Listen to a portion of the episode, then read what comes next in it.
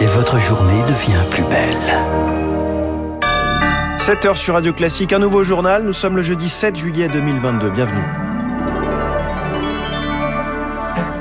La matinale de Radio Classique avec François Geffrier. Quand Elisabeth Borne tend la main, l'opposition donne de la voix. Discours de politique générale chahuté hier à l'Assemblée pour la Première ministre. Masqué ou pas dans les lieux, dans lieux et les transports, chacun fait comme il veut pour vivre avec le virus. Plus d'obligations, mais l'appel à la responsabilité. Puis Boris Johnson refuse de filer à l'anglaise. Face au scandale à répétition, le Premier ministre britannique s'accroche à son poste. Après ce journal, 7h10, ouf, les impôts de production vont bien baisser. Ça n'était pas Ce sera l'édito d'Étienne Lefebvre. 7h15, la réalité des marges des supermarchés et d'industrie alimentaire. Je reçois le président de l'Observatoire des prix et des marges, Philippe Chalmin. 7h25, la loi pouvoir d'achat arrive. À l'Assemblée, ce sera la valse à 1000 temps et à quelques dizaines de milliards d'euros. Ce sera l'info politique de David Doucan.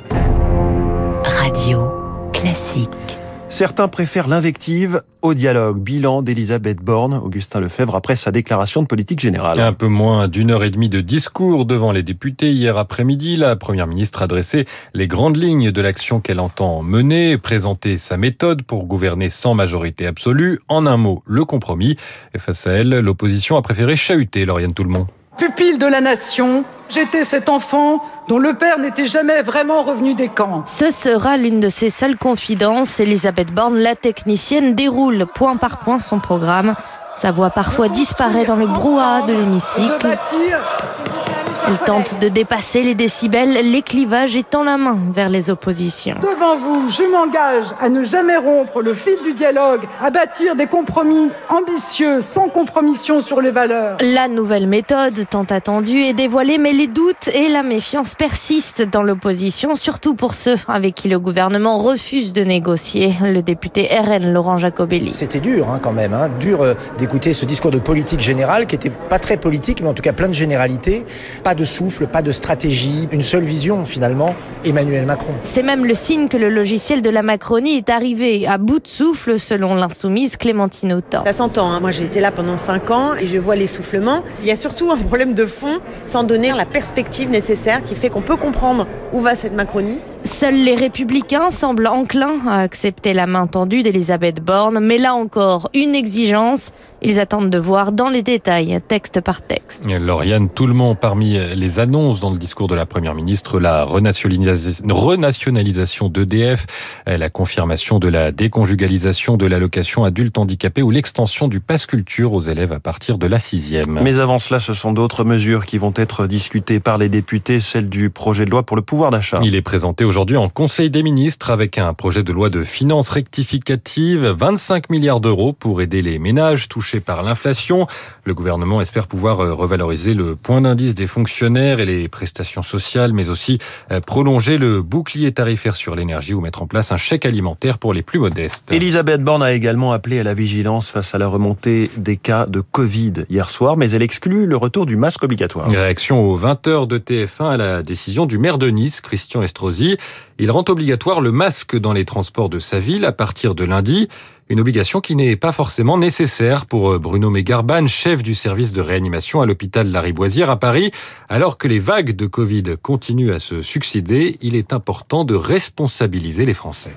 Nous recommandons le port du masque dans les transports en commun pour personnes fragiles et pour les autres personnes dans le but d'éviter de contaminer des personnes fragiles qui ne se seraient pas protégées. À l'inverse, rares sont ceux qui recommandent l'obligation du port du masque. D'abord parce que nous sommes maintenant dans une phase on essaye d'apprendre à vivre avec le virus avec une responsabilisation des citoyens qui sont désormais informés des risques et des modes de contamination. Et puis, le port du masque reste un peu difficile en raison de la chaleur et la majorité de la population ne prend pas de risque personnel à être contaminée, si ce n'est être absente du travail. Un propos recueilli par Anna Huo. Attention, si vous avez récemment acheté des glaces à la vanille de la marque Agendaz, le groupe américain qui les commercialise procède à un rappel préventif. Des traces de pesticides ont été détectées dans certains lots. En Grande-Bretagne, Boris Johnson s'accroche à son poste de Premier ministre après une avalanche de départ dans son gouvernement. Les appels à la démission se multiplient dans son propre camp, même chez ses fidèles. Les conservateurs reprochent à Boris Johnson ses mensonges sur les différents scandales qui émaillent la vie politique britannique depuis plusieurs mois.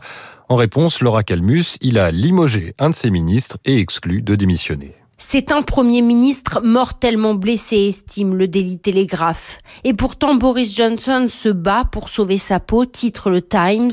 Pendant toute la journée d'hier, les démissions de membres de son parti se sont multipliées.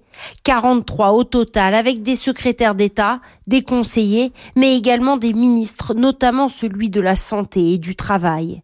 Boris Johnson, de son côté, estime qu'il doit rester et gérer la crise du pouvoir d'achat que traverse le pays. Je ne crois vraiment pas que qui que ce soit dans ce pays veuille que les responsables politiques s'engagent maintenant dans des élections. Nous devons continuer à servir nos électeurs et à nous occuper des problèmes qui leur importent. Les commentateurs se demandent pourtant jusqu'à quand il va pouvoir rester avec un nouveau vote de défiance qui pourrait vraisemblablement avoir lieu lundi. Une crise politique qui dure depuis des mois. Tout a commencé avec les Partygate, les révélations de fêtes clandestines organisées à Downing Street en plein confinement. Puis les mauvais résultats aux élections locales. Et dernièrement, l'un de ses députés accusé d'attouchement sexuel. Laura Calmus à Londres pour Radio Classique. En Suède, une femme a été tuée hier dans une attaque au couteau. Elle a eu lieu euh, sur l'île de Gotland où étaient réunis les principaux responsables politiques du pays. Un suspect a été arrêté. Ses motivations n'ont pas été établies par la police. Selon la presse suédoise, il aurait des liens avec un groupe néo-nazi. Vous évoquez le Covid, Augustin. La crise sanitaire a poussé un certain nombre de salariés à démissionner et cette grande démission, comme on l'a appelée, pourrait s'inscrire dans C'est le résultat d'une étude du cabinet de conseil PwC dévoilée ce matin. Aux États-Unis, 48 millions de personnes ont changé de travail ces derniers mois. En France, un salarié sur six se dit susceptible de changer d'employeur dans l'année pour obtenir un meilleur salaire, un poste qui lui convient mieux ou une hiérarchie plus à l'écoute.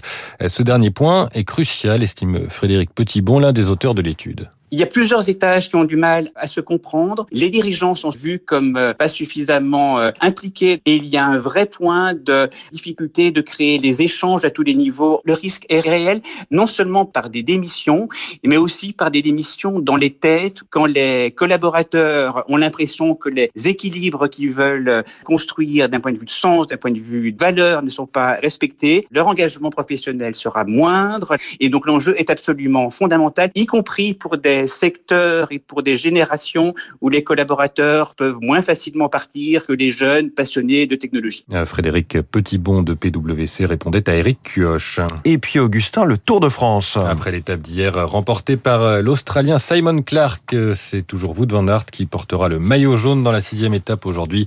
Un départ à domicile pour le cycliste belge puisque le peloton s'élancera de Binche en Belgique, arrivé 220 km plus loin à Longwy. Merci Augustin Lefebvre. Prochain journal 7h30 avec Pierre Collat. On vous retrouve Augustin à 8h. Dans un instant sur Radio Classique, l'édito d'Étienne Lefebvre qui célèbre la mort annoncée d'un sigle, la CVAE, autrement dit l'un des impôts les plus bêtes du monde et pour les entreprises, ça fera toujours 8 milliards de moins à payer. Puis cette question, y a-t-il des profiteurs de l'inflation?